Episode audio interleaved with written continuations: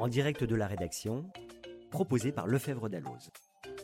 En direct de la rédaction, c'est une série de podcasts qui vous invite à pénétrer au cœur de nos rédactions et à partager le décryptage de l'actualité jurisprudentielle et réglementaire que nos journalistes réalisent chaque jour pour vous, professionnels du chiffre et du droit. Dispense de majoration de la base imposable, réduction d'impôts pour frais de tenue de comptabilité, etc. Présentation des avantages fiscaux qu'offre l'adhésion aux organismes de gestion agréés. La dispense de majoration de la base imposable. L'adhésion à un centre de gestion, à une association ou à un organisme mixte de gestion agréé permet actuellement de bénéficier d'une dispense de majoration de la base imposable des revenus.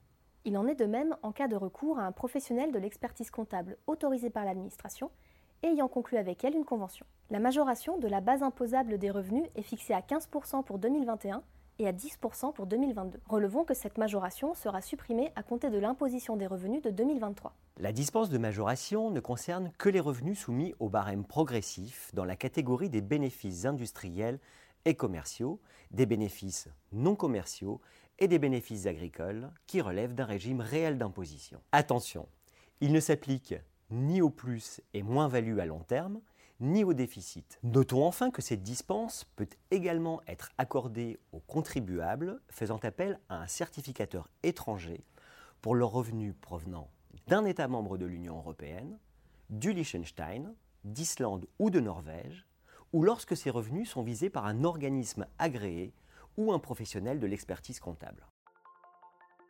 La réduction d'impôts pour frais d'adhésion et de tenue de comptabilité. Les adhérents des organismes de gestion agréés peuvent bénéficier d'une réduction d'impôt sur le revenu au titre des frais occasionnés par la tenue de leur comptabilité et leur adhésion à l'organisme agréé. Pour cela, les adhérents doivent réaliser un chiffre d'affaires n'excédant pas les limites des régimes micro-BIC, micro-BNC ou micro-BA. En outre, ils doivent être imposés sur option à un régime réel. Le montant de la réduction est égal aux deux tiers des dépenses exposées pour la tenue de la comptabilité et pour l'adhésion à l'organisme agréé. Il ne peut toutefois excéder 915 euros par an et le montant de l'impôt sur le revenu dû pour une année donnée. La dispense de pénalité fiscale pour les nouveaux adhérents qui révèlent des erreurs ou omissions.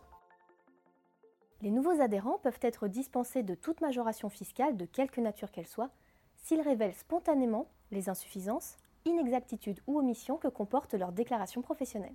Cette dispense est toutefois subordonnée à la triple condition que les infractions soient signalées à l'administration dans un délai de trois mois suivant l'adhésion, que ces insuffisances, inexactitudes ou omissions n'aient pas fait l'objet d'une proposition de rectification ou d'une procédure administrative ou judiciaire et ne procèdent pas de manœuvres frauduleuses, et enfin que le supplément d'impôt correspondant soit acquitté dans les délais impartis. En direct de la rédaction, c'est fini pour aujourd'hui. À bientôt pour un nouveau numéro, et d'ici là, restez connectés à l'actualité en vous abonnant à nos revues et en nous suivant sur les réseaux sociaux.